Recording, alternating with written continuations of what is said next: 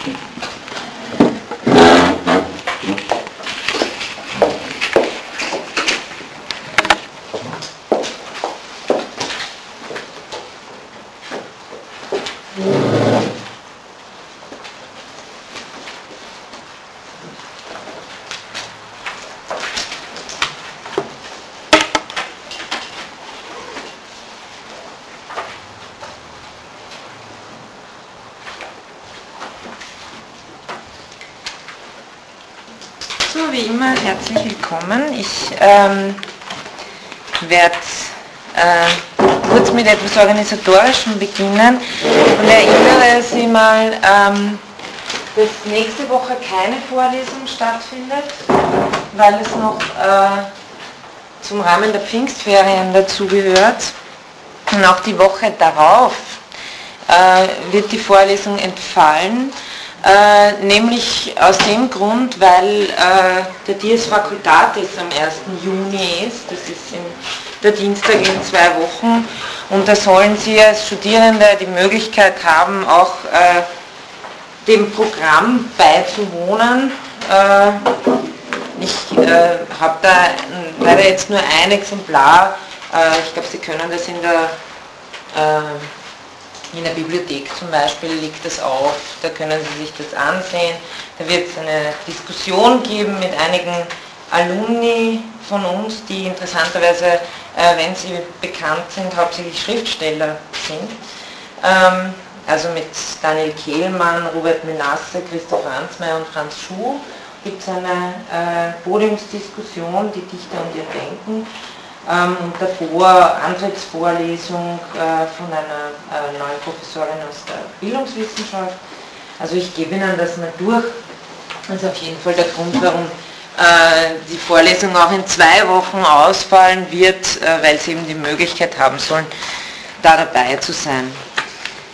Ähm, für uns heißt das, äh, dass ich heute noch äh, den Teil abschließen möchte, der sich mit der Rechtsphänomenologie in, in logisch-positivistischer Ausrichtung befasst. Also wenn Sie sich erinnern, letzte Woche habe ich ja äh, Kelsen begonnen äh, und habe Ihnen das ein bisschen auseinandergesetzt, was so äh, die Theorie der reinen Rechtslehre ist.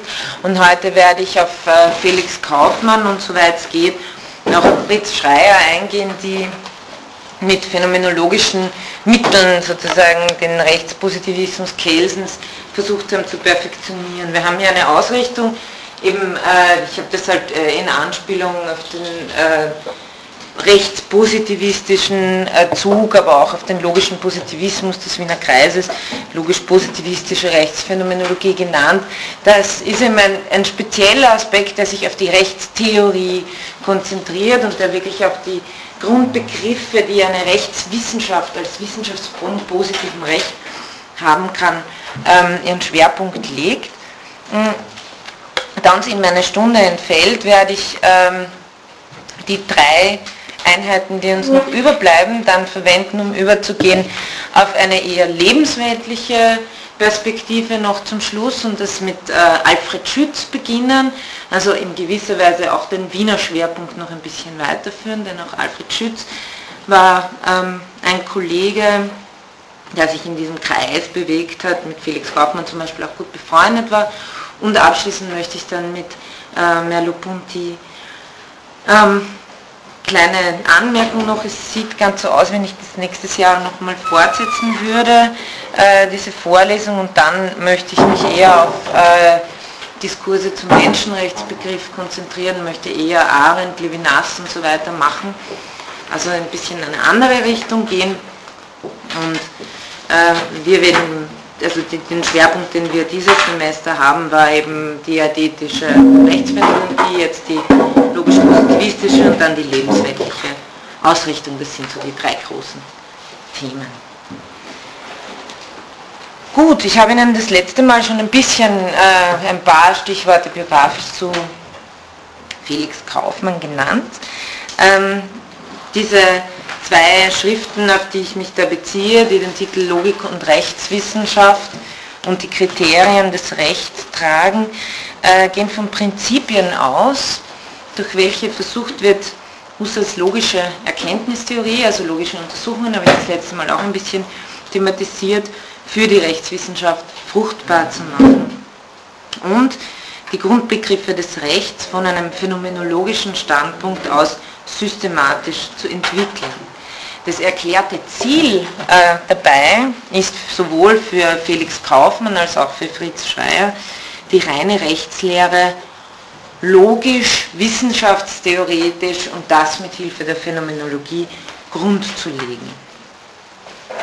Dabei sieht Kaufmann, so wie eigentlich auch äh, Reinach, in der Phänomenologie primär eine strenge wissenschaftliche Methode der Wesensschau und lehnt eben diese transzendentale Wende Husserls ab.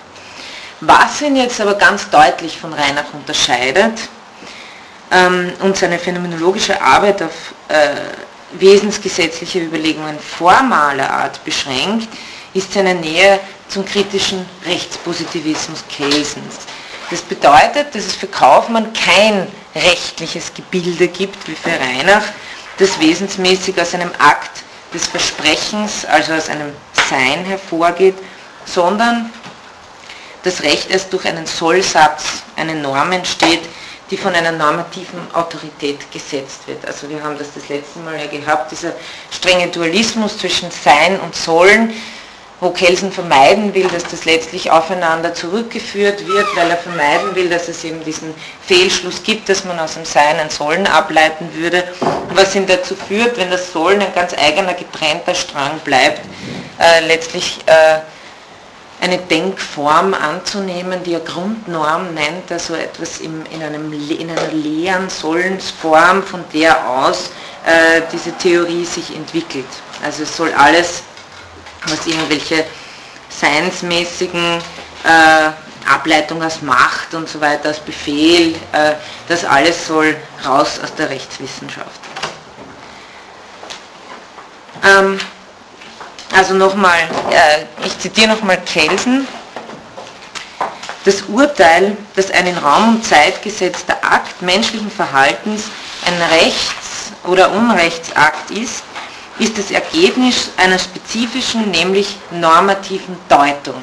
Wenn Sie sich erinnern können, das habe ich vorige Woche ausgeführt, ähm, dass das eben äh, diese Seinstatsachen erst durch einen Blickwinkel der normativen Deutung und die, also der objektiven normativen Deutung, die festgesetzt wird durch ein bestimmtes Rechtssystem, dass es dadurch erst als ähm, ein Rechts- oder Unrechtsakt erfasst wird. Man könnte noch weitergehen mm, und sagen, dass wir das, was Recht überhaupt sein soll, erst dadurch erfassen, dass wir eine normative Deutung der Welt vornehmen.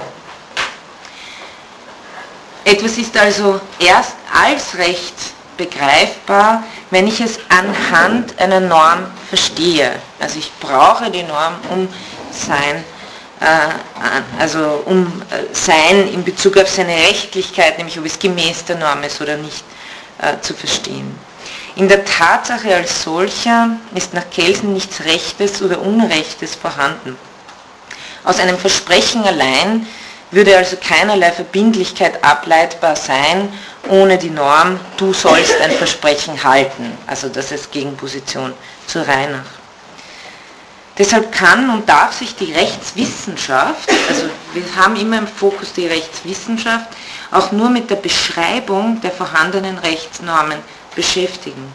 Es kann nicht ihre Aufgabe sein, herauszufinden, was denn nun tatsächlich, wirklich Material, inhaltliches Recht sei, wie es zum Beispiel die Naturrechtslehre tut, weil Recht eben nichts mit Tatsachen oder einem Sein zu tun hat, aus denen es direkt ablesbar wäre. Recht kann nur durch Normen erzeugt, Material nicht als solches erkannt werden. Kelsen unterscheidet deshalb zwischen der Rechtswissenschaft und dem Recht selbst. Das ist auch eine Unterscheidung, die ich das letzte Mal schon eingeführt habe. Das Recht ist ein Gefüge von Rechtsnormen, die von einer normativen Autorität gesetzt werden, also dem Gesetzgeber, zum Beispiel dem Parlament. Ähm, eben die von einer normativen Autorität erzeugt worden sind und allesamt die Form des Sollens aufweisen. Das ist diese Einheit, in der äh, dieser Blickwinkel gefasst wird. Die Rechtswissenschaft, die theoretisierter Blick auf den Komplex von Normen ist, also die Rechtswissenschaft hingegen beschreibt diese Rechtsnormen als Rechtssätze, welche hypothetische Urteile sind. Das heißt, sie sagen aus, ich zitiere wieder Kelsen, dass im Sinn einer der Rechtserkenntnis gegebenen Rechtsordnung unter gewissen von dieser Rechtsordnung bestimmten Bedingungen gewisse von dieser Rechtsordnung bestimmte Folgen eintreten sollen. Zitat Ende. Im Rechtssatz wird also die Rechtsnorm zu einem Satz umgeformt, der beschreibt, was die Norm vorschreibt. Das Gebiet der Rechtswissenschaft ist somit bei Kelsen bestimmt und abgegrenzt durch die Formulierung von Rechtssätzen und die Erkenntnis ihrer Grundbegrifflichkeiten und Strukturzusammenhänge. Also das ist im Grunde genommen jetzt eigentlich alles eine Wiederholung äh, vom letzten Mal. Der Unterschied zwischen Sein und Sollen, der ganz klar, also dieser Methodendualismus, der ganz klar äh, getrennt bleibt und wo letztlich das Recht nur innerhalb äh, dieser Einheit gefasst wird. Ich habe das auch das letzte Mal angedeutet, dass hier ganz stark der kantische Gedanke aufgenommen wird, einer Bedingung der Möglichkeit, wie wir überhaupt äh, das positive Recht als positives Recht begreifen können. Also es wird hier nach äh, Bedingungen der Möglichkeit gesucht. Da sind wir eben auf diese Grundnorm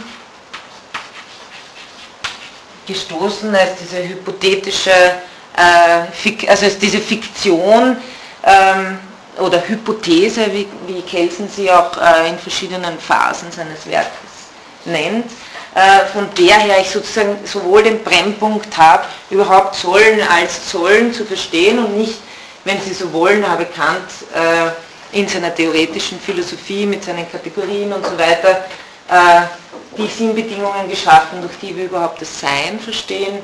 Und die Grundnorm wäre weniger äh, ausgearbeitet als bekannt natürlich, aber so eine äh, hypothetische Fiktion, um das Sollen behandeln zu können. Und dem, also sozusagen dem nochmal, äh, hierher gehört äh, das Recht, das alles in Normen formuliert und die Rechtswissenschaft ist der theoretische Blick auf, das, auf, die Normen des Rechts, die jetzt das Normative nicht nochmal wiederholt, sondern das Normative, das Vorschreibende übersetzt in ein Beschreibendes. Und äh, das ist sozusagen die Wenn-Dann-Konstruktion, der hypothetische Imperativ, der hier zum Tragen kommt, äh, wenn ähm, ein, also es wird äh, wenn nicht dieses Verhalten erfolgt, dann erfolgt diese und jene Sanktion. Also das ist, äh, wenn Sie äh, auch mit Kants Ethik vertraut sind, ein hypothetischer Imperativ ist einer, der nicht die volle moralische, also nicht, nicht moralisch im eigentlichen Sinn ist, moralisch ist nämlich nur ein kategorischer Imperativ. Hm. Und genau das schließt Kelsen in seiner grundsätzlichen Skepsis daran, dass man erkennen könne, was das richtige Sollen ist, aus. Wenn er sagt, dass, äh, diese, äh, das absolute Du sollst ist für ihn überhaupt kein Thema. Die Form des Rechts ist ein Wenn dann, du sollst und wenn nicht, dann wird eine Sanktion erfolgen. Also das war äh, das letzte Mal äh, so ein bisschen äh, im Schnelldurchgang, was wir durchgenommen haben. Hm, ja, bitte. Sollen überhaupt als das leere Sollen, diese Form des Sollens, die sich gar nicht umschrift? Das leere Wenn dann, kann es auch ein atomistisches Prinzip zum nächsten Mal, bevor es dann eine, eine Form des Sie meinen als heuristisches Prinzip dafür, wie ich überhaupt Rechtsnormen verstehen kann? Ja. Also äh, es wird, aber es, es gewinnt viel mehr methodisches Gewicht, als bloß heuristisch zu sein. Im Endeffekt, wie wir bei Kaufmann und Schreier sehen werden, werden die sagen, das ist die a priorische Form von Rechtssätzen überhaupt. Also Recht als, also Rechtsnormen übersetzt in Rechtssätze müssen diese Form haben, sonst sind sie nicht Recht im positiven, also positivrechtlichen Sinn. Ja. Aber das ist die erste, natürlich klar, das ist die erste Intuition, der man folgt, wenn man sagt, was macht eigentlich das positive Recht aus, im Unterschied zur Moral auch, und da habe ich auch das letzte Mal gesagt, für Kelsen ist es die Sanktion äh, und eben diese geregelte Wenn-Dann-Struktur, die die Form des positiven Rechts ausmacht. Weder dieses Außen, äußerlich, innerliche, wie bin ich motiviert oder halte ich mich nur äußerlich dran, weil ich meine, das wird auch im Recht verhandelt, also da gibt es ja auch Abstufungen wie dann Sanktionen, wie streng, wie, wie hart Sanktionen ausfallen, wird ja oft auch auf die Absicht bezogen. Okay, also das nochmal als kleine Wiederholung. Jetzt ähm, steige ich ein bei Kaufmann, habe die Überschrift äh, Rechtstheorie als logische und a priorische Wissenschaft vom Rechtssatz. Also Sie werden sehen, jetzt dreht es sich hauptsächlich um Rechts um diese hypothetische Formulierung des Rechtssatzes.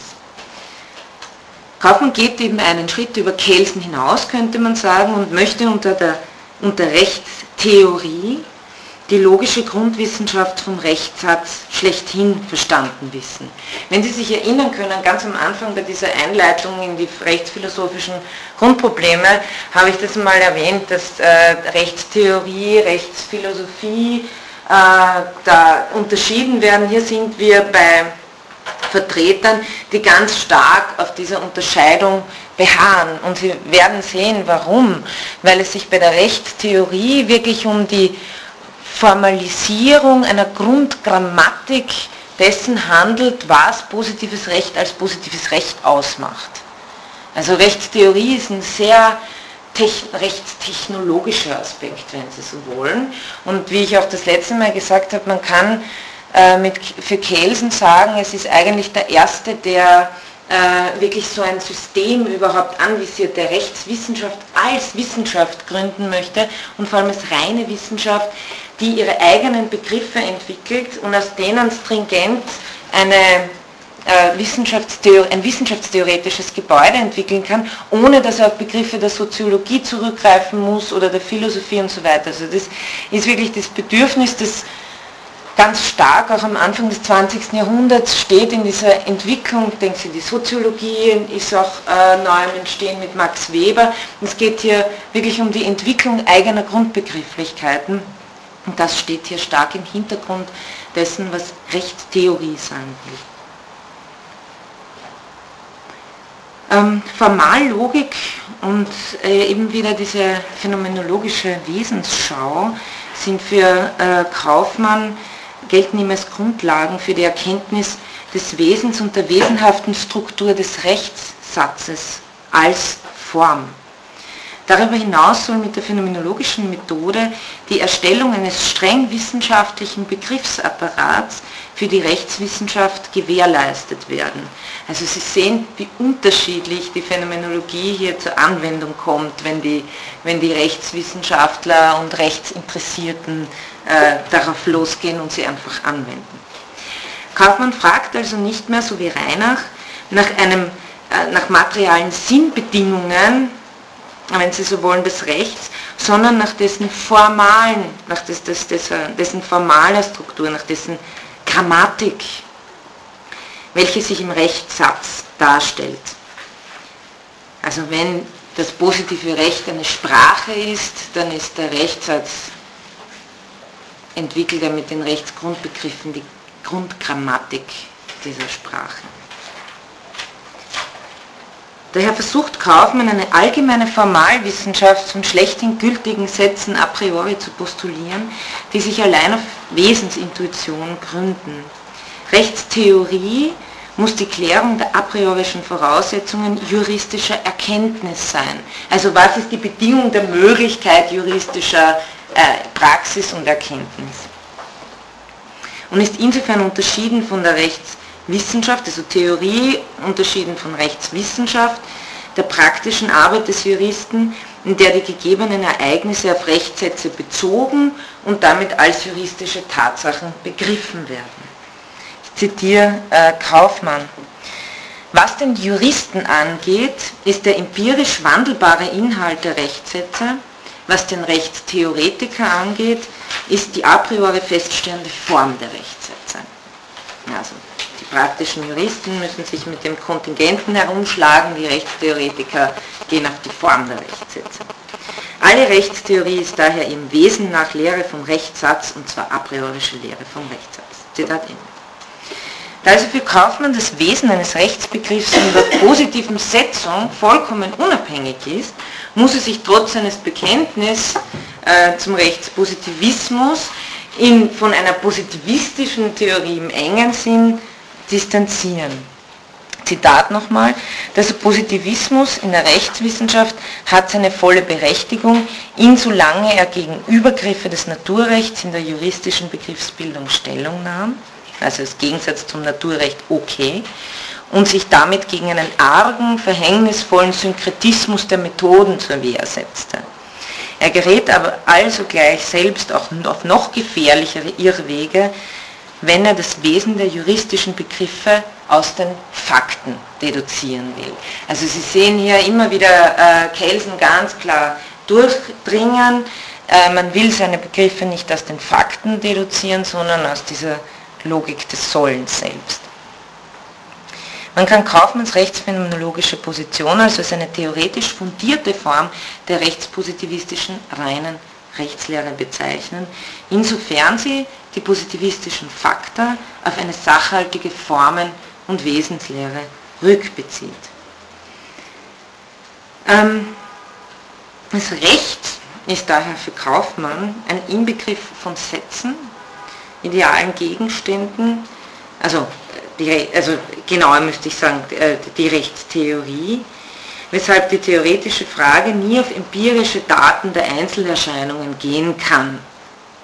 Also Rechtstheorie hat nie, äh, hat es auch nie mit Empirie zu tun. Also ist sozusagen zwar nur hat, stellt auch sicher nicht die Frage nach der Gerechtigkeit, aber wenn Sie, wenn Sie so wollen, sind das die Logiker im Rechts, im, rechtswissenschaftlichen, in der rechtswissenschaftlichen Fakultät.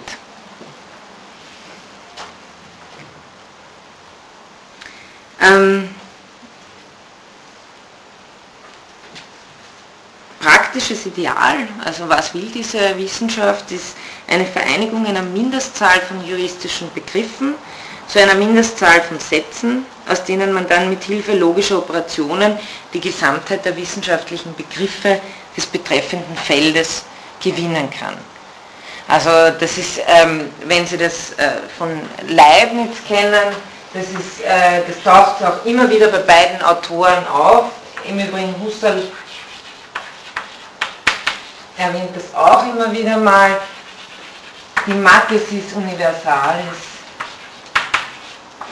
also vor allem bei Leibniz verfolgt, als äh, eine, eine Grundlegung für alle möglichen Wissenschaftszweige in ihren Grundbegriffen und äh, Grundsätzen und so weiter. Also so wie sie auch die Physik haben, die ihre Grundbegriffe hat, äh, hat jede Wissenschaft, sucht jede Wissenschaft nach der möglichen Abgrenzung ihres Gebiets. Ähm, Schreier zum Beispiel ist einer, der sagt, die Rechtswissenschaft ist kein eigens abgrenzbares Gebiet, sondern gehört im Grunde genommen zur Logik dazu. Aber dazu komme ich. Also diese Mathesis Universalis steht als großes Programm äh, im Hintergrund dieser Vorhaben. Eine nächste äh, kleine Überschrift ist jetzt das äh, Herzstück der juristischen Formenlehre. Doppelpunkt, der Rechtssatz und die in ihm implizierten juristischen Grundbegriffe. Also die, wie lautet jetzt die formale Struktur des Rechtssatzes? Ich zitiere Ihnen äh, als Kaufmann, ein Subjekt A soll ein Verhalten V1 an den Tag legen, tut es dies nicht, so soll ihm gegenüber ein Verhalten V2 Platz greifen. Zitat Ende. Also nochmal ein Subjekt A soll ein Verhalten V1 an den Tag legen, tut es das nicht, so soll ihm gegenüber ein Verhalten V2 Platz greifen. Können die Juristinnen und Juristen unter Ihnen das mal überprüfen, inwieweit tatsächlich die Normen, die man so in den Gesetzbüchern findet, ähm, auf diese Struktur übersetzbar sind und äh, ob man dann sagen kann, dass das die, tatsächlich die a priorische Form äh, des Rechtssatzes ist, also der beschreibenden Umformung einer Vorschreibung. Weil äh, das, ist ja, das ist ja der wichtige Punkt, im Rechtssatz selber schreibe ich nichts mehr vor. Also der Rechtssatz selber ist keine Norm mehr, sondern der Rechtssatz ist eben nur etwas Beschreibendes. Ich sage nicht, du sollst äh, das und das tun oder es, äh, also eine, eine, denken Sie sich auch eine ganz, äh, so wie es ja üblich ist in der Gesetzgebung, eine sehr neutrale Formulierung, die aber doch äh, den Bedeutungshintergrund eines Imperativs hat oder eines Sollens hat. Ähm, die ist umformuliert im Rechtssatz, wird beschrieben, was folgt, wenn äh, dieses Gesollte nicht an den Tag gelegt wird. Also das ist der Rechtssatz seiner a priorischen Form nach. Daraus ergeben sich nach Kaufmann die juristischen Elementarbegriffe und diese äh, sind bei ihm drei und lauten, also sind Sollen, Person und Tatsache. Kleine Fußnote zum Begriff der Person. Ähm, Kaufmann möchte das schon als juristischen Grundbegriff verstanden wissen, weist aber dann doch äh, mit, also er weist mit Nachdruck darauf hin, dass äh, er seinen juristischen Elementarbegriff der Person nicht bloß als logisches Subjekt versteht, sondern dass es sich dabei, ich zitiere, um eine Grundfrage der Phänomenologie handle, die in der Schelerschen Begriffsbestimmung, die da lautet, Person ist die unmittelbar miterlebte Einheit des Erlebens, ihren Ausdruck finde und auf evidente Sachhaltigkeit dieses Begriffs hinweise. Also da scheint er, ich, ich bin dem jetzt nicht äh, weiter nachgegangen, weil sich auch hier direkt keine Hinweise finden, aber hier scheint es ihn am wenigsten zu stören, dass offensichtlich im Begriff der Person noch etwas Sachhaltiges impliziert ist, das nicht allein äh, im juristischen sich erschöpft. Ähm, man könnte sagen, dass dieser Begriff einen Hintergrund hat. Ähm, aber das ist äh, sozusagen die, der, der verweist dann nochmal weiter auf Person, als ich bringe nochmal die Schelersche Bestimmung, Person ist die unmittelbar miterlebte Einheit des Erlebens.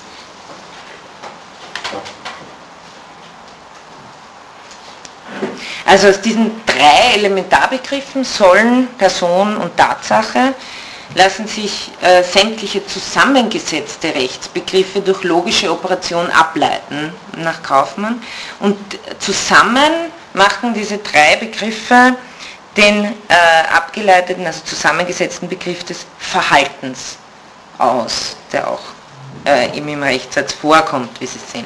Also Sie haben ähm, sollen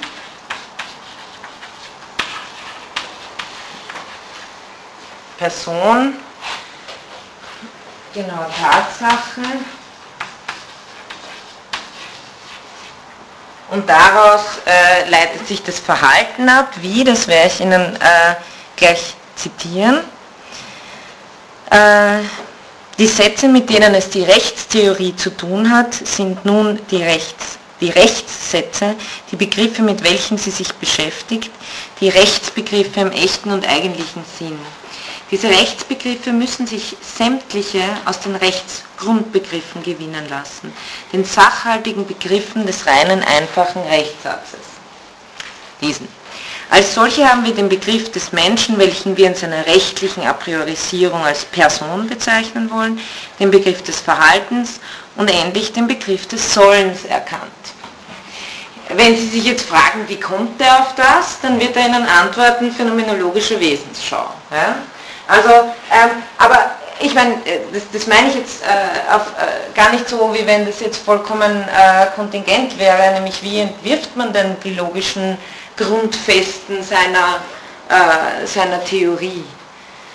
Also man versucht möglichst zu abstrahieren und sagt dann, okay, was sind die Grundbegriffe, die sich nicht weiter abstrahieren lassen. Also das äh, sind nach Kaufmann diese drei. Ich habe eine Frage zum Personenbegriff. Ja. Ich lese nur das Zitat fertig, dann gleich. Ähm, genau, der Begriff des Verhaltens wie, ist, wie wir gesehen haben, zusammengesetzt. Er bedeutet einen Zustand oder Vorgang, wofür wir in der Folge Tatsache sagen wollen, in seinem gegenständlichen Bezug auf eine Person. Der gesamte materiale Gehalt des reinen einfachen Rechtssatzes und damit der Rechtstheorie erschöpft sich also in den Begriffen des Verhaltens und des Sollens, wobei jener wieder logisch zerlegbar ist und dann die Grundbegriffe Person und Tatsache liefert. Also ähm, wie kriegt er den äh, Begriff des Verhaltens? Ähm, ein Zustand oder Vorgang, also eine Tatsache, in seinem gegenständlichen Bezug auf eine Person. Also sozusagen daraus äh,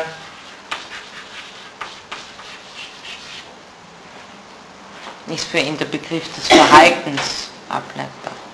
Bitte meint Kaufmannsperson nur Menschen oder auch juristische Personen, wie sie das bürgerliche Recht kennt? Oder werden die dann abgeleitet? Ah, das ich, müsste ich jetzt nochmal nachschauen. Ähm, ich bin mir ziemlich sicher, dass er die juristischen Personen dann auch reinbringt, weil, weil er einfach äh, wirklich von der, von, als, als Rechtspositivist das sicher mitdenkt. Ähm, ich schaue es aber nach, also ich, weil, weil ich weiß jetzt nicht mehr genau, äh, wo und wie er es macht, aber äh, es wirkt nicht so, Sie haben recht, wenn es zuerst als Einheit des Erlebens bezeichnet wird, weil ein Verein hat meistens keine unmittelbar miterlebte Einheit des Erlebens. Aber äh, gute Frage, ich schlage das noch nach. Mhm. Also zunächst mal, ähm, wenn wir es jetzt äh, einfach machen und da von natürlichen Personen ausgehen, äh, dann wird äh, dann, dann wird hieraus das Verhalten abgeleitet. Allerdings, ich glaube eben, wenn wir darauf irgendwie kommen, dass es auch juristische Personen sein können, dann äh, auch ein Verein kann ja sozusagen äh, sich verhalten, also Handlungen setzen oder nicht. Also äh, Kaufmann meint, dass das sozusagen die, ähm, dass das keine, keine Entitäten sind, die nochmal auf was anderes zurückführbar sind und dass sie ihre logische Tauglichkeit als äh, Grundbegriff einer sachhaltigen Wissenschaft äh, erweisen. Sie sehen da diese Grundintention, dass eben auf letzte äh, gereinigte Begriffe zurückzuführen. Also das ist jetzt nicht nochmal, das ist eben nicht nochmals ein, ein äh, Begriff zu verstehen, der etwas äh, Physikalisches beschreibt, sondern das ist ein Grundbegriff als in der Norm vorhanden, äh, der sich dann schon auf sowas bezieht, aber der selber jetzt nicht als Fremdkörper da drin steht. Ich soll den Rechtssatz nochmal da aufschreiben, wie er meint.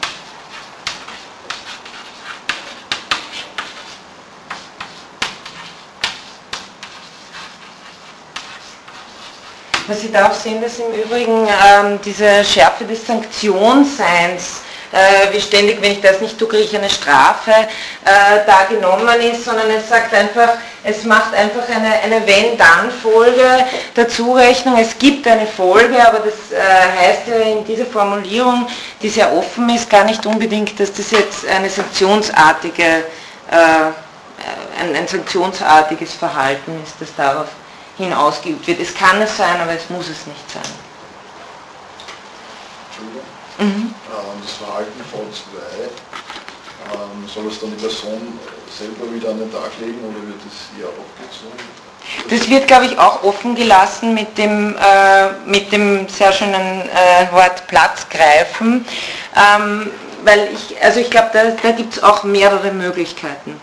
Es kann sowohl ein Verhalten, sagen wir zum Beispiel der Exekutive sein, als auch ein, ein Verhalten dieser, dieser, dieser Person selber. Ich, mir scheint schon, dass das eine gewisse Passivität äh, beinhaltet, aber ich glaube, der Vorteil dieser Formulierung soll wirklich sein, dass es auch offen gelassen Weil es steht nicht soll Zustand V2, V2 eintreten, sondern wieder ein Verhalten, oder? Ja. Ja, weil, weil, weil man ja mit jemand etwas tun muss oder jemand etwas tun muss.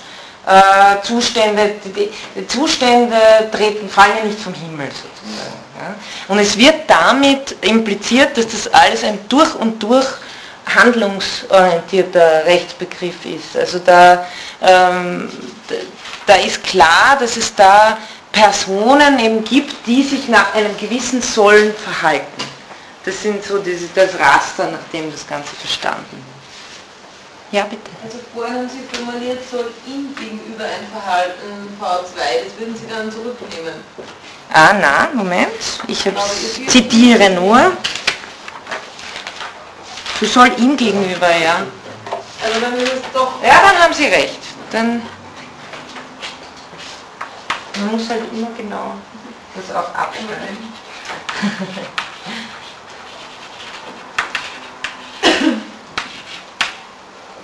Gut. Ja, dann, dann, ist es, dann ist es eindeutig passiv. Ja. Okay, danke schön.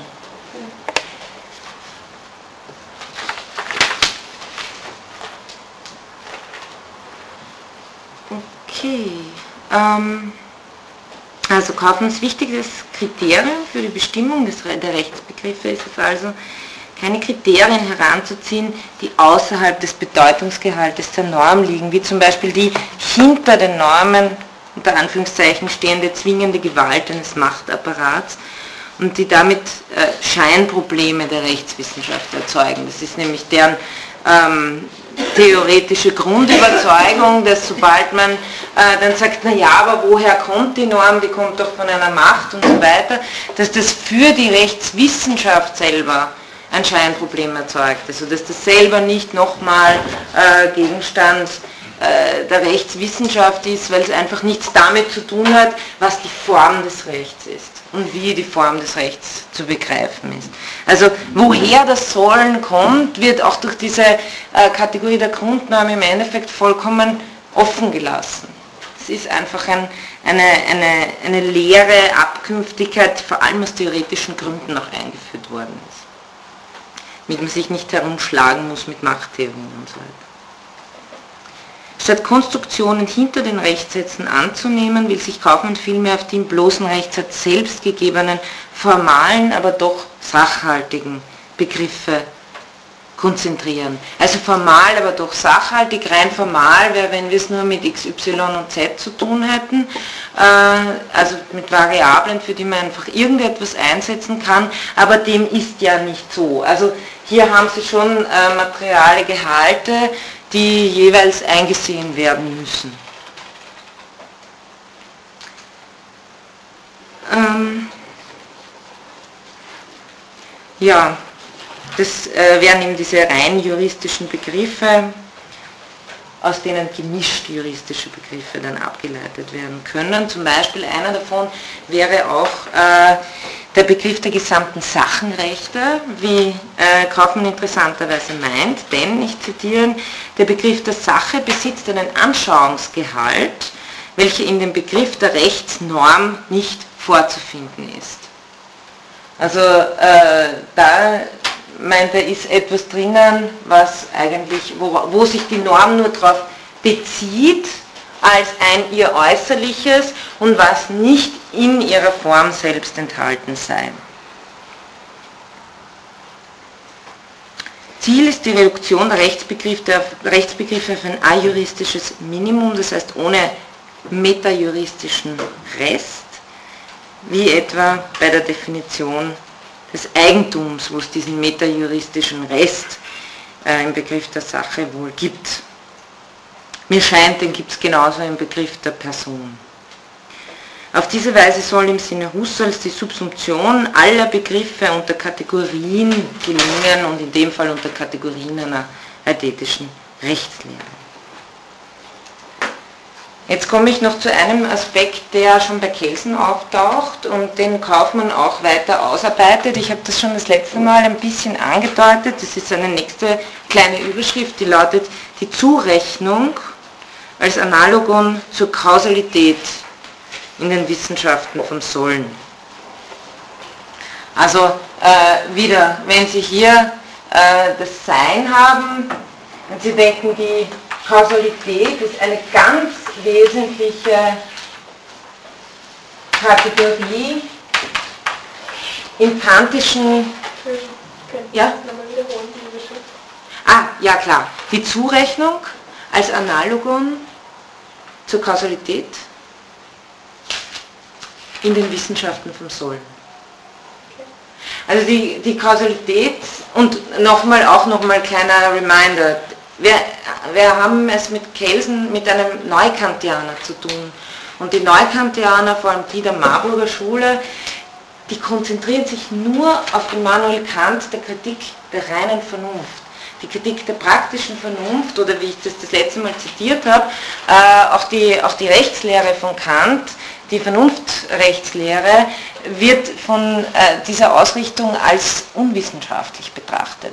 Also man konzentriert sich nur, sagt Kant habe etwas ganz Wesentliches erkannt, in seiner Suche nach der Bedingung der Möglichkeit von Erfahrung zum Beispiel, Bedingung, und was ist der, die Welt der Erfahrung, ist natürlich äh, mal primär die Welt äh, des Seins, Kant ging es ja darum äh, zu zeigen, äh, wie Natur oder wie Naturwissenschaft als reine Naturwissenschaft auch möglich ist. Ähm, deshalb könnte man sagen, für, also für Kant ist die Kategorie der Kausalität was ganz eminent Wichtiges in diesem Zusammenhang, äh, wenn er eben nichts anderes als Natur nennt. Das, was, was wir als Natur erfahren, ist äh, uns gegeben als dadurch, dass wir es auch nie nur als eine Aufeinanderfolge erfahren, sondern als eine Auseinanderfolge. Und dieses etwas als Auseinanderfolge erfahren ist ein Grundmoment des ordnenden Verstandes. So, einen Minisatz zusammengeschnurrt. Ja. Ähm, und Analog dazu, wenn Sie dann das Reich des Seins nehmen, wäre die Kategorie der Zurechnung. Und ich habe das letzte Mal das schon erwähnt, also das Vorhaben dieser Leute ist wirklich, die Bedingung der Möglichkeit des Denkens in Kategorien zu formulieren, die äh, für das Reich des Sollens geeignet sind und damit überhaupt nicht mehr auf kantische Begriffe zu rekurrieren, die sie in der praktischen Vernunft finden. Damit hat das alles gar nichts zu tun. Also die Zurechnung, nur damit sie als Analogon zur Kausalität in einer Wissenschaft vom Sollen. Da brauche ich das. Die logische Form des Rechtssatzes ist nicht vom erfahrbaren Gegenstand abgezogen, sondern a priori vorausgesetzt, ist der Anspruch. Äh, sie beherrscht eben als eine Denkform dieses ganze System der kaufmannschen Rechtstheorie. Der logifizierte Rechtssatz ist Ausdruck des Rechtsgesetzes als Gesetz der Rechtswissenschaft. Gesundheit. Dieses bedeutet Zurechnung im Gegensatz zur Kausalität der Naturwissenschaft. Der Terminus Zurechnung taucht schon bei Kelsen als ein von der Kausalität verschiedenes Ordnungsprinzip auf das in der Bestrebung, äh, Entschuldigung, in der Beschreibung einer normativen Ordnung des gegenseitigen Verhaltens zur Anwendung kommt. Also ein anderes Ordnungsprinzip. Auf diese Weise kann Kelsen eine eindeutige Grenze, wie er meint, zwischen Naturwissenschaft und Rechtswissenschaft als Normwissenschaft ziehen. Denn die Zurechnung, die besagt, dass unter bestimmten von der Rechtsordnung festgelegten Bedingungen ein bestimmter von der Rechtsordnung festgelegter Zwangsakt erfolgen soll, steht zwar in Analogie zur Kausalität, hat aber als Verknüpfung eine völlig andere Bedeutung. Warum? Zitiere dafür Kelsen. Im Rechtssatz wird nicht wie im Naturgesetz ausgesagt, dass wenn A ist, B ist, sondern dass wenn A ist, B sein soll. Auch wenn B vielleicht tatsächlich nicht ist. Also äh, die Kausalität wäre, ähm, wo ich immer den Schwamm? Kausalität sagt ein Seinsverhältnis aus, denken Sie an die Naturgesetze, also wenn es 0 Grad hat, dann friert Wasser. Und äh, worauf uns Herr Kant aufmerksam macht, ist die Gesetzesform, ist, dass es allgemein und notwendig gilt. Und äh,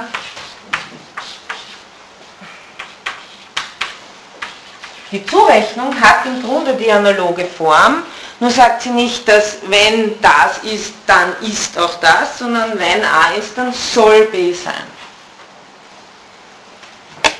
Also das macht sozusagen diese Analogie aus.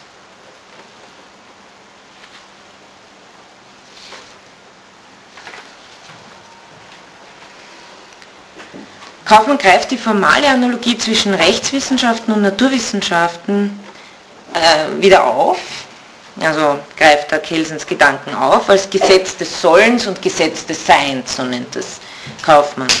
Dabei erweitert er diese um seinen eidetischen Standpunkt. Genauso wie die Naturwissenschaft gemäß Kant das Gesetz der Kausalität in der Subjektivität des Subjekts bereitliegen hat, um die jeweiligen Tatsachen nach Gesetzen des Denkens zu begreifen, Genauso erzeugt die Rechtswissenschaft das Gesetz der Zurechnung als theoretisches Deutungsschema für das Recht.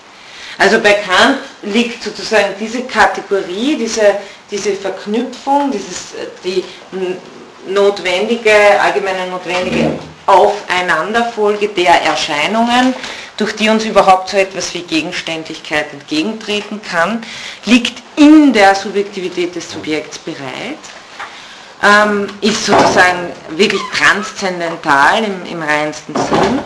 Und äh, analog dazu, sagt Kaufmann, bringt eben die Rechtswissenschaft dieses, diese Figur der Zurechnung hervor, um die Erscheinungen des Normativen ordnen zu können. Also geht wieder um diese Ordnungsprinzipien, die der Geist hervorbringt, um die Welt des Sollens in einen Zusammenhang zu bringen.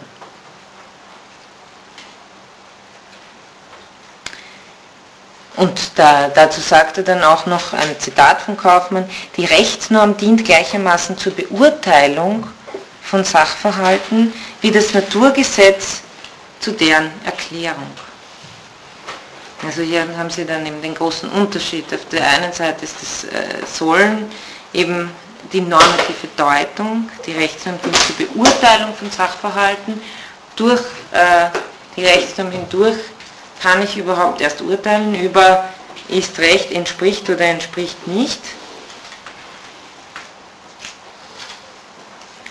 Das Naturgesetz hingegen ähm, erlaubt mir überhaupt erst, wenn ich eine Aufeinanderfolge habe, eine regelmäßige, kann ich überhaupt Natur erklären. Weil wenn immer A auf B vollkommen kontingent folgt, dann haben wir, wie Kant so schön sagt, ein Gewühl von Erscheinungen, aber dann haben wir keine gesetzlich ablaufende Natur. Wie Ihnen vielleicht auffällt, ist, äh, das ist nur eine kleine Nebenbemerkung von mir, also alles, was wenn hier immer gesagt wird, nur durch die normative Deutung erhalten wir einen Rechtsbegriff. Äh, wenn wir vorher gesprochen haben bei Reinach über Sinnbedingungen dessen, warum wir überhaupt etwas als Recht klein und groß geschrieben begreifen, also als Anspruch begreifen, ähm, dann scheint mir das sachhaltig natürlich ähm, da mehr drinnen zu sein, Allerdings, was ist, was ist der Sachgehalt, äh, der Sinn von Recht, wenn Sie so wollen, bei Kaufmann und bei Kelsen? Das in der, liegt in der normativen Deutung. Also wenn ich sage, ich habe irgendeinen Sachverhalt und erst daraus kann ich erkennen, ob A jetzt passt, äh, übereinstimmt mit der Norm oder nicht, dann liegt der Sinn von Recht im Grunde genommen in der Gemäßheit. Also Recht ist dann da, das, was der Norm gemäß ist und nicht Recht ist das, was der Norm nicht gemäß ist. Also äh, wenn es bei, bei Reinach sozusagen inzwischen der sozialen Interaktion so etwas wie ein, ein Grundsinn dessen offenbart worden ist, was Anspruch heißt, dann ist das hier eine ganz andere Struktur, die recht daraufhin versteht, ob es gemäß schon einer vorangegangenen Struktur ist. Also nur das ein bisschen im Hintergrund dafür, was heißt überhaupt Recht oder ein Recht zu haben, ein Anspruch oder Recht kleingeschrieben. Also, weil das ist schon eine Frage, die man vielleicht immer wieder im Hinterkopf behalten muss. Was ist überhaupt der Sinn, den wir darunter verstehen.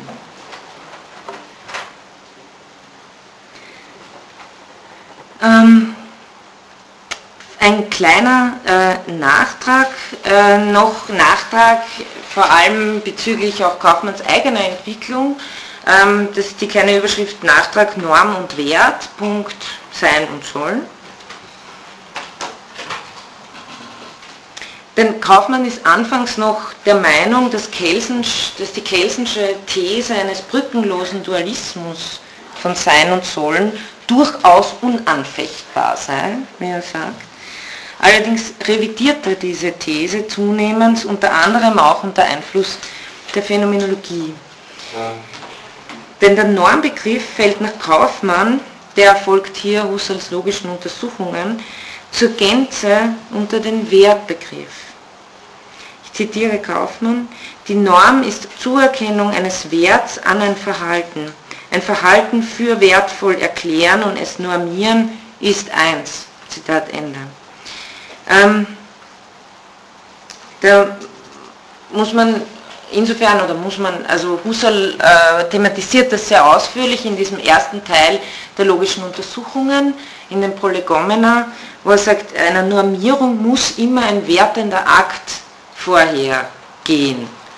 Und äh, das heißt, zuerst beurteile ich etwas als, nur wenn ich etwas als gut beurteilt habe, kann ich auch äh, sagen, was etwas sein soll.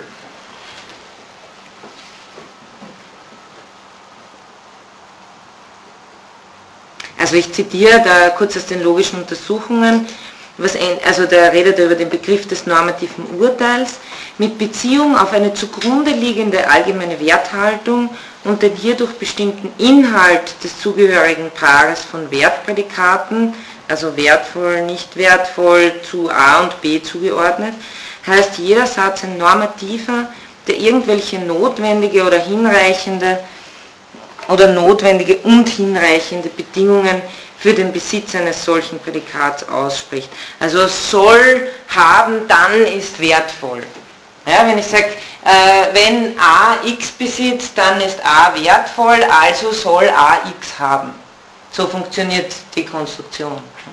Und äh, ich kann nicht sagen, dass A x haben soll, wenn ich vorher keine Wertung vorgenommen habe, dass x gut ist so gut in einem ganz allgemeinen Sinne. Ja. Also es kann gut für mich sein, gut für, nicht äh, moralisch freistehend gut, aber äh, um ein Sollen festzumachen, muss ich zuerst gewertet haben. Und ähm, abgesehen davon, was das jetzt alles implizieren kann, ja, tatsächlich ist es ja auch so, also auch die, auch die äh, Rechtsnormen, die von einer Autorität gesetzt werden, werden ja nicht vollkommen willkürlich gesetzt, sondern werden vor einem gewissen Hintergrund gesetzt. Aber darum geht es gar nicht. Die Frage ist, kann man diesen Dualismus wirklich so durchziehen?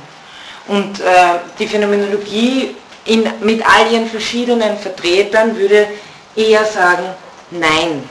Ja? Ich komme dann nachher noch auf ein ganz gutes Zitat von Waldenfels, das das auf den Punkt bringt.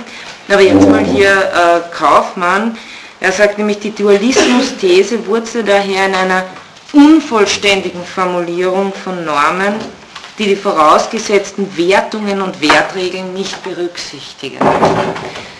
Also wenn man sozusagen Normen äh, hier versteht, versteht man sie unvollständig, wenn man, äh, weil man nicht mitverstanden hat, dass es Normen nur geben kann, wenn einmal gewertet wurde und das Werten selber ist natürlich etwas, was sich im Sein abspielt. Ähm,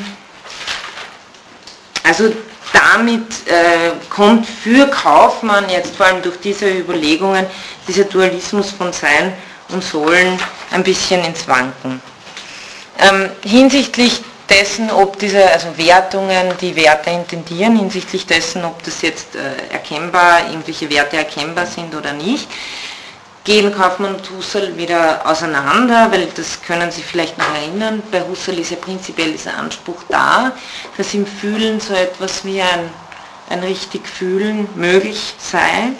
Äh, Kaufmann vertritt aber einen Non-Kognitivismus, das habe ich auch, das, also das ist so ein Standardbegriff, den Sie in jedem Lexikon finden, also eine Unerkennbarkeit von Werten, moralischen Aussagen und so weiter. Das nennt sich Non-Kognitivismus. Ähm, also er hält es für, er hält es für unmöglich, äh, richtige Werte zu erkennen. Und äh, deshalb vertritt er auch die These, ich zitiere nochmal, dass gerade, Kaufmann jetzt, dass gerade in der Unverifizierbarkeit der Wertaussagen, in der mangelnden Evidenz der Wertverhalte, die Unmöglichkeit des Naturrechts, das heißt der vernunfteinsichtigen Geltung von Rechtssätzen, beschlossen liegt. Und wenn es das gar nicht gibt, dann kann es ja auch gar keinen kategorischen Imperativ geben. Also wenn Sie, wir sagen mal, es gibt ihn als Form, aber wenn wir keine Werte oder wenn wir das, das Gesetz selber äh, kommt ja nicht so sehr zum Tragen, aber wenn es kein absolutes Sollen gibt, dann gibt es eigentlich immer nur Wenn-Dann-Konstruktionen und dann müssen eigentlich Normen immer gesetzt werden. Ähm, eine Möglichkeit kennt Kaufmann, ähm, wie man etwas als richtig bezeichnen kann. Er sagt, Normen sind nur insofern der Verifizierung zugänglich, als sie Angaben von Zielen enthalten, also die sogenannte Zweckrationalität. Ich kann dann sagen, ob eine Handlung richtig war, wenn ich sie auf den von der Norm vorgegebenen Zweck hin beurteile. Aber auch da habe ich natürlich vorher ein Ziel vorgegeben und sage ja, weil das Ziel erreicht wurde, deswegen ist die Handlung richtig, ist wieder ein hypothetischer Imperativ. Dieser relationale Begriff der Richtigkeit bedarf stets der Ergänzung durch die Angabe eines Zielbezugssystems. Richtigkeit schlechthin ohne dieses Bezugssystem gibt es für Kaufmann in normativen Belangen nicht. Gilt natürlich ebenso für den Bereich die Gerechtigkeit. Ich muss immer sagen, in welchem Zielbezugssystem ich mich befinde, damit ich dann sagen kann, ah ja, diesbezüglich ist das richtig. Ähm, schon aus dieser Verbindung von Normgemäßheit, praktischer Richtigkeit, also diese hypothetische Wenn-Dann-Zielfestsetzung und tatsachenmäßiger Überprüfbarkeit wird klar, dass die strikte Trennung von Sein und Sollen für Kaufmann nicht aufrechtzuerhalten ist. Die Kelsensche Rückführung des Sollens auf einen eigenen Ursprung, die Grundnorm, ist schließlich der Punkt, an dem sich Kaufmann am deutlichsten von Kelsen distanziert in äh, späterer Folge. Denn für ihn bedeutet die Behauptung der rechtlichen Geltung eines Satzes nichts anderes, als dass dieser Satz Bestandteil des auszulegenden Materials ist. Also wenn Sie, wie mir scheint, ist für einen Rechtssinnbegriff, also was wir meinen mit Recht, ist schon eine Gemäßheit ein wesentlicher Punkt, aber auch der Begriff der Geltung und der Begriff der Geltung, ähm, vor allem wenn man von der Philosophie her kommt, ist einem das auch sehr schnell klar, der schillert natürlich, weil äh, Geltung ist äh, logische Geltung, äh, ist absolut einsehbare Geltung, richtig, falsch und so weiter, bezieht sich nicht nur auf äh, normative Sphären. Allerdings, wenn wir sagen, dass etwas wirklich recht und richtig ist, dann haben wir genau diesen Anspruch. dass es nicht nur gemäß irgendeiner Norm richtig ist, die halt kontingent vorgegeben ist, sondern dass es absolut, das wäre diese Ebene des, des Kategorischen, dass sie, dass sie gilt.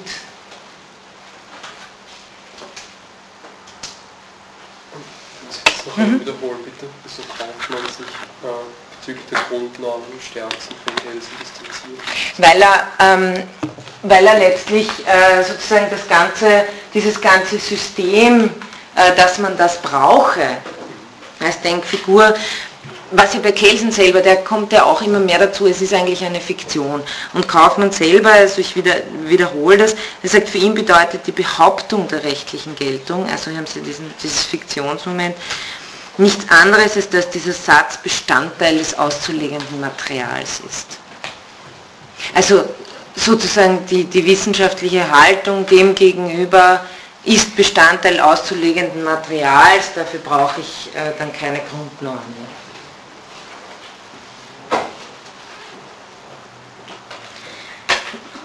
Gesetze sind deshalb auch für Kaufmann nichts anderes als rationale Konstruktionen, ebenso wie deren idealtypische Deutungsschemata rationale Konstruktionen sinnhaft verständlichen Handelns sind. Also einerseits Gesetze werden hier verstanden eben als diese rationalen Wenn-Dann-Konstruktionen, also umformuliert immer in den Rechtssatz, und die, Deutungs-, die idealen Deutungsschemata, damit ist, sind die Rechtssätze gemeint, ja, das sind auch rationale Konstruktionen, also es hat hier jetzt nicht mehr den großen Anspruch des Transzendentalen auf jeden Fall, ja, sondern das sind eben diese Wenn-Dann-Konstruktionen, um sinnhaft verständliches Handeln zu deuten. Also auf das werden wir auch noch relativ stark kommen dann mit Alfred Schütz, der ja sozusagen ein Begründer der phänomenologischen Soziologie ist, wo es darum geht, äh, wie kann ich äh, sinnhaft Handeln verstehen.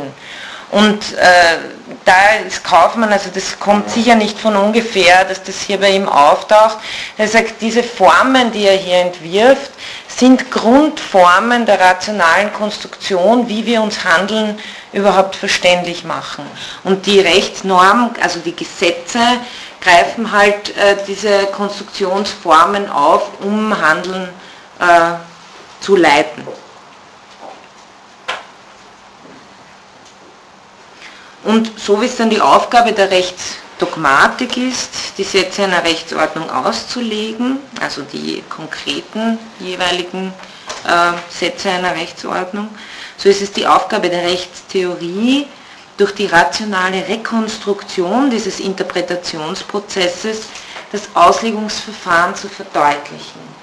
Und äh, also ich glaube schon, dass es ähm, einfach das ist jetzt eine Annahme, aber ich, äh, also gerade weil sich im 20. Jahrhundert schon diese Rechtstheorie auch über die Sprachphilosophie stark weiterentwickelt hat, dass es einfach zur Selbstklärung der juristischen Praxis ganz brauchbar ist, sich klarzumachen, welche, welche Grundfiguren hier immer wieder vorkommen, nach welchen Grundfiguren hier ausgelegt, gedeutet wird. Und genau das ist halt so eine formale Reflexion oder wie eben Kaufmann sagt, rationale Rekonstruktion dieses Interpretationsprozesses, den äh, Juristinnen und Juristen die ganze Zeit, also das ist das Daily Business, sozusagen diese Auslegung. Und die Frage der Rechtstheorie wäre, was kommt hier überhaupt ständig zur Anwendung als, als Form, in der sich diese Interpretationen vollziehen.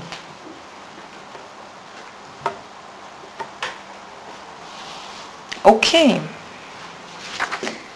Das war mal ein erster Einblick in äh, Felix Kaufmann. Ich werde jetzt noch ähm, ganz kurz auf Fritz Schreier eingehen, dessen Arbeit, die ich bespreche, als Grundbegriffe und Grundformen des Rechts, äh, wenig verwunderlich, ein sehr, ein sehr verwandtes Projekt. Ähm, der Untertitel ist Entwurf einer phänomenologisch begründeten formalen Rechts- und Staatslehre. 1924. Und interessant ist bei Schreier jetzt, der setzt ein bisschen anders an als Kaufmann. Äh, Schreier beginnt mal mit dem Satz, äh, so wenig die Geometrie den Raum, so wenig kann die Rechtswissenschaft das Recht definieren. Sie sehen hier, wie das wieder betrachtet wird. Die Geometrie setzt das Axiom schon, äh, den, also das axiomatische Verhältnisse, die räumlichen Verhältnisse voraus und genauso äh, würde das das Recht tun. In der Versuch, dass die Rechtswissenschaft das Recht definiere, auf das sie sich ja dann äh, wie eine Geometrie bezieht, wenn Sie so wollen, dieser Versuch wäre im vollsten Sinne des Wortes metajuristisch und innerhalb des Systems einer Rechtswissenschaft unmöglich. Denn eine Wissenschaft konstituiere sich nicht durch die Festlegung ihres Gegenstandes, sondern durch die Festsetzung von Axiomen, aus denen sich die Gesamtheit der Erkenntnisse des betreffenden wissenschaftlichen Gebiets wieder formal logisch ableiten lassen wenn diese obersten Sätze, also diese Axiome auf andere zurückführbar sind, dann ist auch die Wissenschaft selbst keine eigenständige mehr. Dann verliert das System seine Eigengesetzlichkeit. Und ist dann System eines, also Teil eines anderen Systems mit höheren Sätzen. Also Sie sehen hier schon wieder, die Matrices Universalis ist auch hier ähm, der große Hintergrund. Jetzt möchte ich nur äh, kurz darauf äh, hinweisen, wie äh, Schreier da vorgeht. Nämlich ähm, da verwendet er interessanterweise, beruft er sich eben da auf die phänomenologische Methode und möchte ähm, den Rechtsakt analysieren. Jetzt bitte keine juristischen Missverständnisse, das hat gar nichts mit dem juristisch verstandenen Rechtsakt zu tun. Sie werden es gleich sehen. Ähm, das ist äh, der Akt, der das Recht bewusstseinsmäßig erfasst. Das nennt Schreier den Rechtsakt.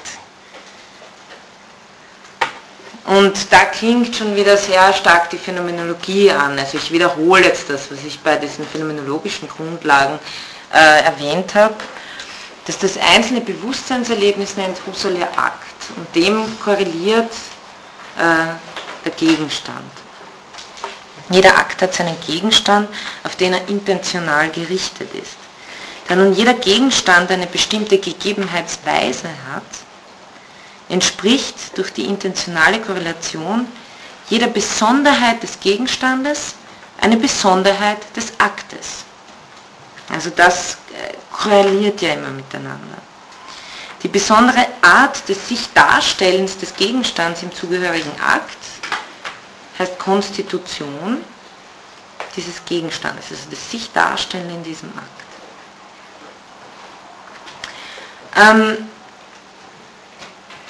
aus diesem Grund möchte jetzt Schreier die obersten Grundsätze des Rechts durch die Analyse desjenigen Aktes gewinnen, in dem sich das Recht konstituiert, es gibt. Das heißt im Rechtsakt. Ich zitiere, er sagt, im Rechtsakt erfassen wir das Recht, in ihm wird es uns gegeben, wir sind intentional darauf gerichtet.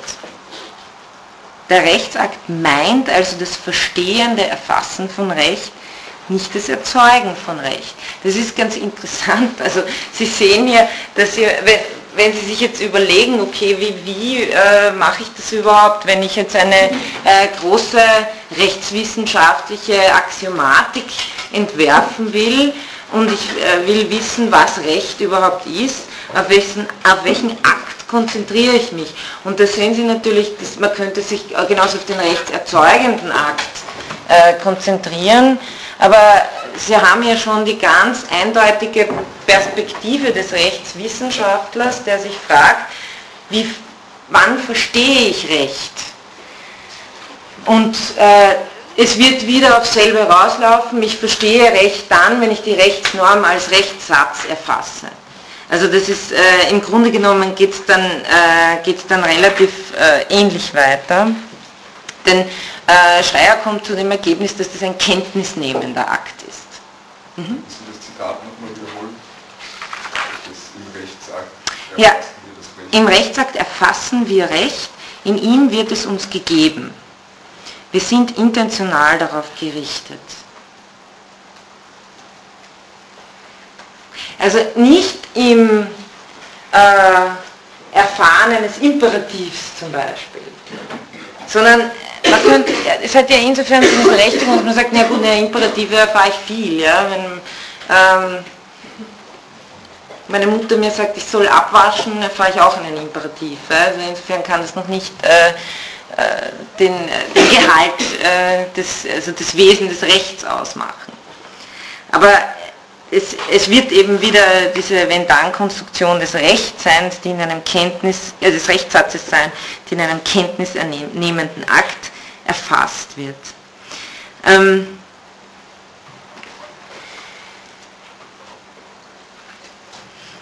Ja, ich werde, ähm, glaube ich, diese, es, also ich, ich, ich stelle Ihnen das dann als Text zur Verfügung, aber wie gesagt, also alles, was ich hier nicht äh, äh, bespreche, ist dann auch nicht Prüfungsstoff, aber er macht das relativ, er geht relativ genau auf die Vorgabe in den logischen Untersuchungen ein und übersetzt das sozusagen äh, für die Rechtswissenschaft. Ähm, die äh, Formulierung des Rechtssatzes verläuft nicht ganz gleich, aber ähnlich wie bei Kaufmann. Der Rechtssatz trägt bei Schreier folgende Form. Ich zitiere. Wenn der Tatbestand vorliegt, soll die Person bei Sanktion die Leistung erbringen. Das ist äh, die a priorische Rechtssatzform, die Schreier sich erarbeitet gründet wieder schon auf ähnlichen Grundbegriffen im formalen Sollen, juristischer Zurechnung. Und seine, er hat vier rechtliche Elementarbegriffe, nämlich Tatbestand, Person, Leistung und Sanktion. Jetzt habe ich das weggelöscht, also da haben wir Sollen, Person, Tatsache gehabt und er hat also gleiches äh, Sollen und Person. Na, Entschuldigung, es sollen, nein, Tatbestand, Person, Leistung und Sanktion. Wenn der Tatbestand vorliegt, soll die Person, bei Sanktion die Leistung erbringen. Also auch hier äh, ist es mehr auf eine, es ist mehr auf eine Leistung, die erbracht werden soll, abgestimmt. Es ist weniger den Begriff des Verhaltens.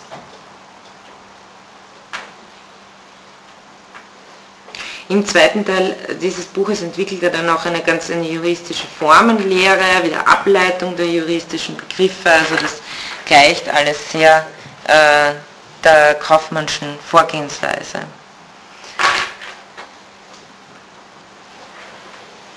Ich werde jetzt noch einen, einen kleinen äh, Vergleich versuchen, also eine kleine Überschrift Schreiers und Kaufmanns rechtsphänomenologischer Ansatz im Vergleich mit Reinach.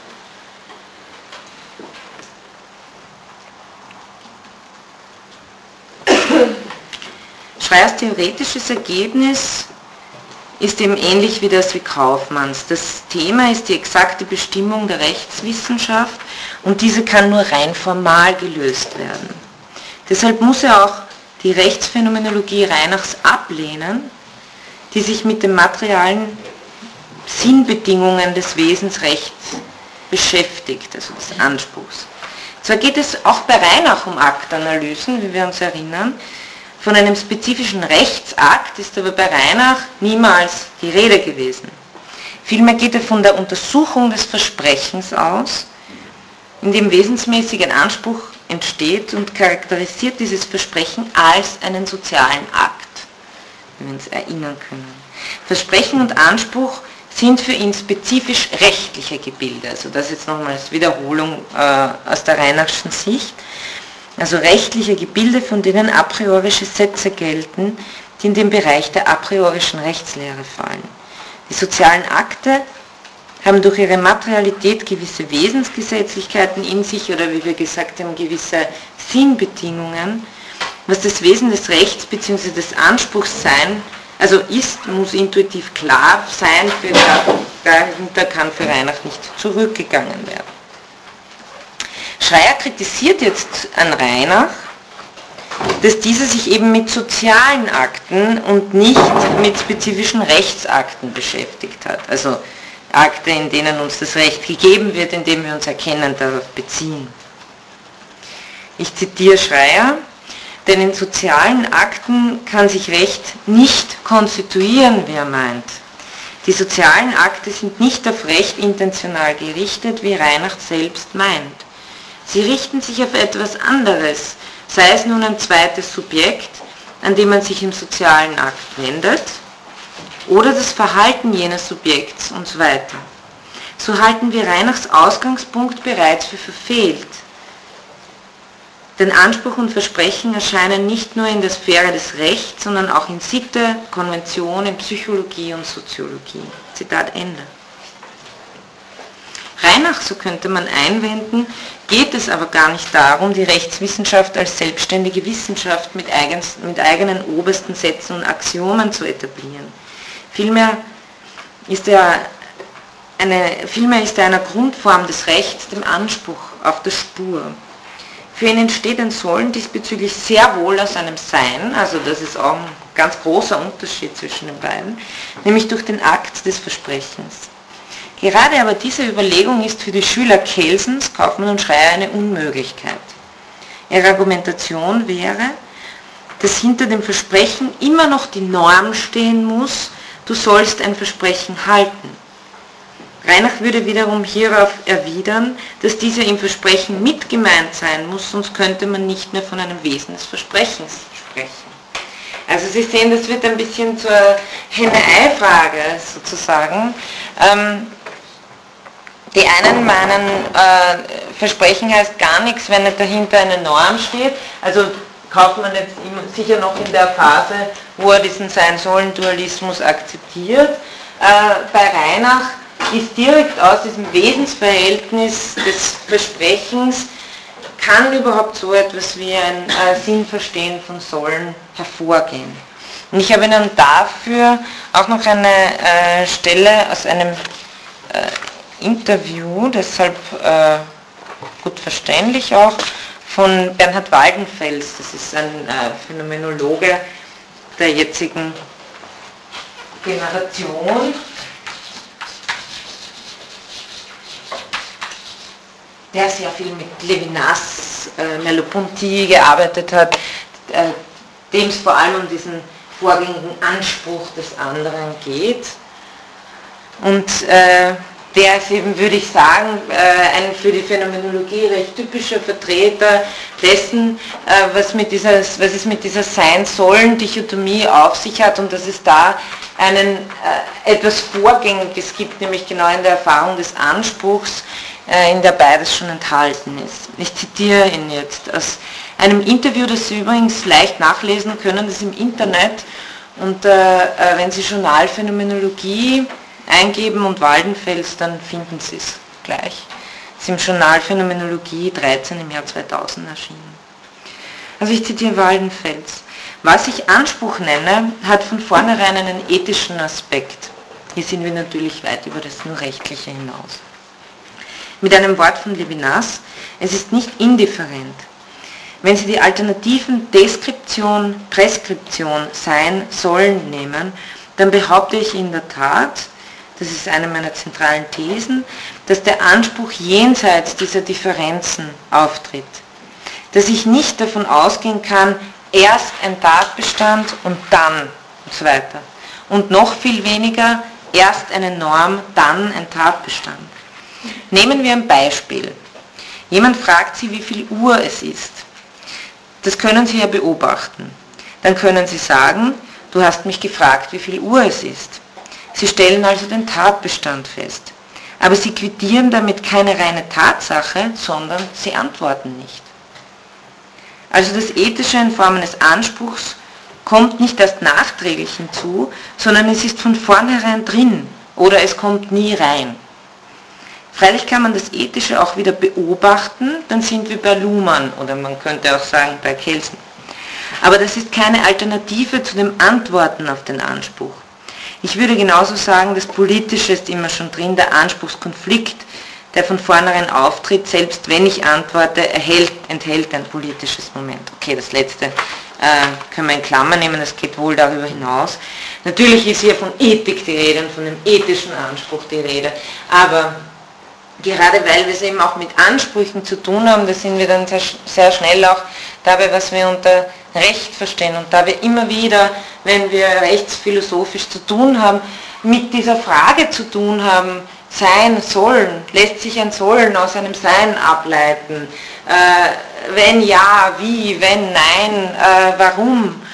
Dann ähm, ist, ist sozusagen diese, diese Figur des Anspruches, der jenseits dieser Differenzen sozusagen beides drin hat, sonst wie Waldenfest sagt, kommt es nie nach, nachträglich rein, weil es ein Anspruch an mich ist, dem ich antworten muss.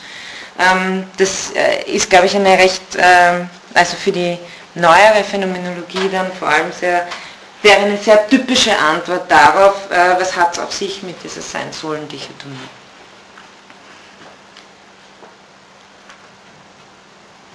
Okay. Ähm, also das äh, noch zu dieser Kontroverse mit Reinach, äh, Kaufmann, Schreier. Das wäre die Kontroverse, was, in, was ist ihnen dennoch gemeinsam jetzt äh, den athetischen und den positivistischen Rechtsphänomenologen? Beiden rechtsphänomenologischen Ansätzen ist dennoch etwas gemeinsam, nämlich die Distanzierung vom Naturrecht.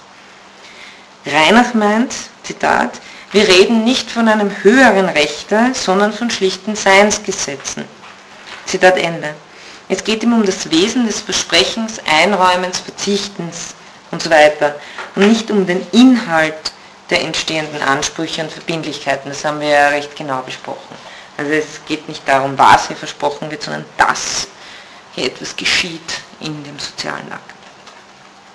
In diesem Sinne ist Reinach formaler als das Naturrecht das konkrete Rechtsinhalte aus der Natur des Menschen ableiten möchte.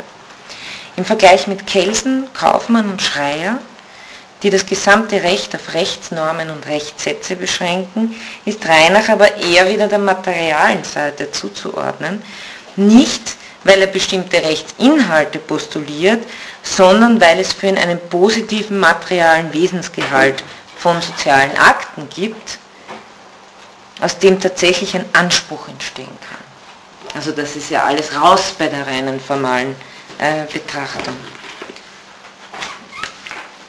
In der reinen Rechtslehre hingegen kann man nur gesetzte Normen in Form von Rechtssätzen untersuchen.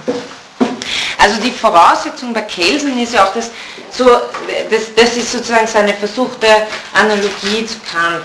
Bei Kant ist Natur gibt es, Naturwissenschaft gibt es, daran zweifelt Kant keine Minute ja, im Entwurf seiner, seiner, der, der, Kritik der reinen Vernunft, dass die Newtonsche Naturwissenschaft äh, exakt ist, dass sie auch wirklich die Gesetzmäßigkeit der Welt beschreibt. Also es gibt Natur, es gibt Naturwissenschaft und was ist die Bedingung der Möglichkeit, dass wir sie überhaupt äh, verstehen, erfassen, erklären können.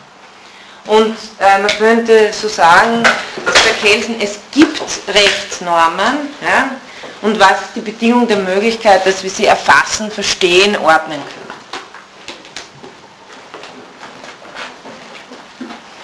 Gerade wie das Sollen nicht aus einem Sein abgeleitet werden kann nach Kelsen und der formalisierte Rechtssatz als Lehrform nicht inhaltliches und keinen Anschauungsgehalt enthält, also keinen Materialen, steht diese Art der Rechtsphänomenologie im schärfsten Gegensatz zum Naturrecht.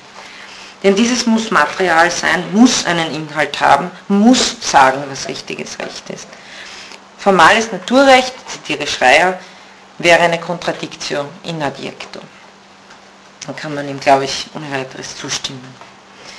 Hingegen ist das Sollen in der reinen Rechtslehre ein leeres, zusammengehalten durch die Grundnorm, welche die abstrakteste Form des Sollens überhaupt darstellt. Während Reinach nach dem Entstehungsgrund für ein Sollen fragt, gibt es für die Kelsenschüler aufgrund des Dualismus nur die Möglichkeit, diesen Entstehungsgrund in die Grundnorm zu verlegen. Also wie gesagt, immer so weit, bis Kaufmann da noch mitgegangen ist. Ein paar Worte noch zur äh, Also abschließend und ein bisschen vielleicht zur Rezeption von Kaufmann und Schreier. Durch ihre strenge Formalisierung erreichen Kaufmann und Schreier einen hohen Grad der Abstraktion. Das dürfte Ihnen schon klar geworden sein, wenn man diese Schriften anschaut. Ähm, das hat sozusagen auch einen sehr exotischen Platz auf einer rechtswissenschaftlichen Fakultät, würde ich meinen. Kaufmann geht dabei mehr in eine allgemeine wissenschaftstheoretische Richtung, während Schreier die Phänomenologie konkreter in der Analyse des Rechtsakts anwendet und sich stärker mit der Eigengesetzlichkeit bzw. Eigenbegrifflichkeit der Rechtswissenschaft auseinandersetzt. Das ist noch ein ganz interessanter Gedanke, auch wegen seiner Überlegungen zur Allgemeinheit des Rechtssatzes bezeichnet Schreier die reine Rechtslehre sinngemäß als die Lehre vom möglichen Recht, da sie die formalen Bedingungen der Lehrformen bereitstellt, in die, ich zitieren, Sätze sich schmiegen müssen, um Recht zu sein. Zitat Ende. Hieran könnte man am ersten die Differenz, oder also es ist keine große Differenz, sie sind sich schon sehr ähnlich, aber es gibt da eine kleine, eine kleine Differenz zu Kaufmann, während dieser an einer rechtswissenschaftlichen Methodik arbeitet. Kaufmann versucht Schreier einen allgemeinen Strukturrahmen für jedes denkbare und damit überhaupt jedes mögliche Rechtssystem vorzulegen. Ähm, nur wenn die Sätze die aufgewiesene Form des Rechtssatzes haben, ist damit die implizite Behauptung, sind sie auch Recht. Also haben, sind sie positives Recht, sonst nicht. Also das müsste man wirklich, ich, ich habe da zu wenig äh, Material äh, für mich zur Verfügung, aber ähm, als, als Juristin müsste man wirklich mal äh, die Rechtsnormen, mit denen man da zu tun hat, daraufhin abprüfen, ob sie tatsächlich alle in diese a priorischen Formen da hineinpassen oder ob sie möglicherweise doch irgendwie äh, ausscheren und ob man dann die Konsequenz ziehen würde, äh, dass das kein Recht mehr sei. Ich kann mir vorstellen, dass da beim Völkerrecht zum Beispiel einiges problematisch sein könnte. Aber habe es nicht gemacht. Also äh, das müsste man noch machen. Ähm, worauf beruht dieser Gedanke mit dem Möglichen? Das ist auch so ein, ein grundphilosophischer äh, Gedanke, der auf Leibniz zurückgeht. Diese Lehre vom möglichen Recht liegt der philosophische Möglichkeitsbegriff von Leibniz zum Grunde, der im Übrigen auch von Husserl aufgegriffen wird. Ähm, die Erkenntnis der Möglichkeiten geht den Wirklichkeiten voran im logischen Sinn. Denn wenn man die vollen wesensmäßigen Bestimmungen eines Gegenstandes kennt, dann kann dieser nicht anders als unter diesen Bedingungen erscheinen. Eine positive Rechtsordnung stellt also nur eine mögliche Realisierung der allgemeinen Rechtssätze dar. Also das ist äh, bei, bei Leibniz ganz stark diese möglichen Welten. Wenn ich äh, da, die Formen des Möglichen sind ein weiteres Feld als das, was tatsächlich wirklich ist. Also ist insofern die mögliche Erkenntnis äh, logisch der Wirklichkeitserkenntnis äh, voranstehend. Man kann sagen, dass Kaufmann und Schreier wirklich durch ihre Vorgehensweise die phänomenologische, also die reine Rechtslehre auf einen Höhepunkt bringen durch ihre phänomenologische Ausformulierung der logischen äh, Vorbedingungen. Ähm, die Anwendung dieser phänomenologischen Grundlagen beschränkt sich jedoch auf die A Priorisierung, das habe ich eh ganz am Anfang erwähnt, und die reine Grammatik und Logik der logischen Untersuchungen und geht nicht auf Husserls später erkenntnistheoretische Überlegungen ein. So ist zum Beispiel der Begriff der Konstitution bei Schreier noch relativ abstrakt. Wir werden das auch im Vergleich mit Schütz dann sehen, was da abstrakt ist, da er sich auf einen Akt des Erkennens beschränkt, der noch nichts von der Komplexität einer transzendentalen Analyse der Husserl hat. Das Korrelationsa priori von Akt und Gegenstand wird zwar übernommen, aber nicht seine Fortsetzung in der Korrelation von Subjektivität, Intersubjektivität und Welt, also konstituierender Subjektivität und Welt. Das dann, e-, nimmt dann eher Alfred Schütz auf. Der Phänomenologie Husserls geht es zwar stets um Wesensgesetzlichkeiten, Sie würde sich aber aus ihrem Selbstverständnis heraus niemals auf die Herausbildung von Begriffsapparaten für strenge Wissenschaften beschränken. Also das dürfte, glaube ich, in diesen paar Ausführungen, die ich dazu Husserl gemacht habe, klar geworden sein. Demnach wird die phänomenologische Methode bei Schreier und Kaufmann als Instrument verwendet. Im, wesentlich steht aber im Hintergrund, glaube ich, noch immer die reine Rechtslehre, der sie zur formalen Perfektionierung verhelfen wollen durch die Phänomenologie. Also wenn Sie hier auch etwas mitnehmen können, glaube ich, über die Phänomenologie hinaus, ist es schon mal so ein erstes, eine erste Bekanntschaft mit dem, was die reine Rechtslehre an, an Theoremen zu bieten hat. Und das war ja recht einflussreich. Ich glaube, äh, Leute von der Wiener Rechtswissenschaftlichen Fakultät können da ein Lied davon singen. Das ist, glaube ich, heute noch ähm, recht stark vorhanden. Gut. Okay, also das äh, wäre sozusagen dieser Abschluss der äh, logisch-positivistischen Rechtsphänomenologen. Wir werden uns die Lebenswelt vornehmen, aber wie gesagt zur Erinnerung erst in zwei Wochen. Nächste Woche Pfingstferien, übernächste Woche Dies Facultatis und wenn Sie Lust haben, dann schauen Sie da drauf vorbei. Okay, ich wünsche Ihnen schöne zwei Wochen.